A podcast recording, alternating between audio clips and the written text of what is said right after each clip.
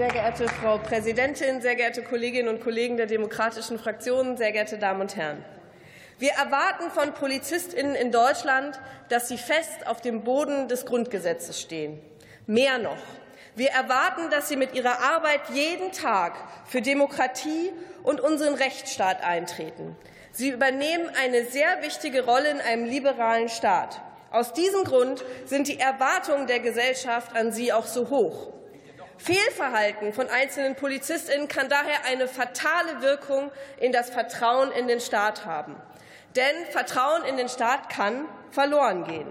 Deshalb liegt es in unser aller Interesse und ganz besonders auch im Interesse aller rechtschaffenden Polizistinnen, wenn Fehlverhalten von einer neutralen Stelle systematisch untersucht werden kann. Deshalb freut es mich ganz besonders, dass wir heute diesen Gesetzentwurf hier beraten für eine Stelle für Bundespolizei, Bundeskriminalamt und Bundestagspolizei. Denn der Polizeibeauftragte des Bundes soll eine Stelle sein, an die sich sowohl Bürgerinnen als auch Polizistinnen mit Hinweisen und Beschwerden wenden können. Sei es der Kollege, der rassistische Kommentare in Chatgruppen schreibt, was aktuell übrigens nicht strafbar wäre, oder die Bürgerin, die sich bei einer Kontrolle nicht korrekt behandelt fühlt. Sie alle können sich an den oder die Polizeibeauftragte wenden.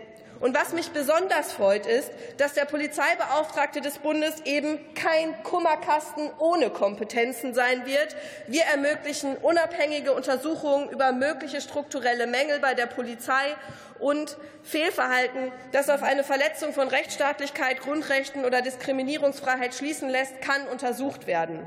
Ganz wichtig dabei, er wird nicht weisungsgebunden sein, weder durch die Polizei noch durch das Innenministerium. Wir schaffen eine Stelle, die hier im Bundestag angesiedelt sein wird. Der Beauftragte erhält für seine Arbeit darüber hinaus unter anderem Zugang zu Polizeidienststellen und das Recht auf Akteneinsicht. Damit wird dieser Polizeibeauftragte so ausgestaltet sein, dass es seinesgleichen sucht. Wir können also sehr stolz auf diesen Gesetzentwurf sein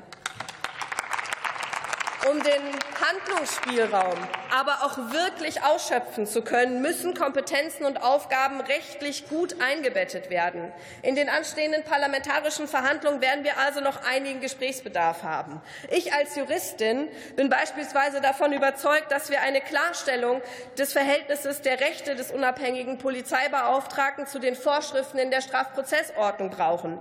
Darauf werden wir, wir einen Schwerpunkt in der Anhörung legen. Denn für das Akteneinsichtsrecht und das Zeugnisverweigerungsrecht gelten speziell gesetzlich geregelte Voraussetzungen. Und nur wenn die spezialgesetzlichen Befugnisse auch tatsächlich Anwendung finden, können die unabhängigen Polizeibeauftragten ihre Aufgabe erst erfüllen. Aber ich bin mir sicher, dass wir auch dafür noch eine gute Lösung finden werden. Und ich freue mich auf die Verhandlungen. Vielen lieben Dank.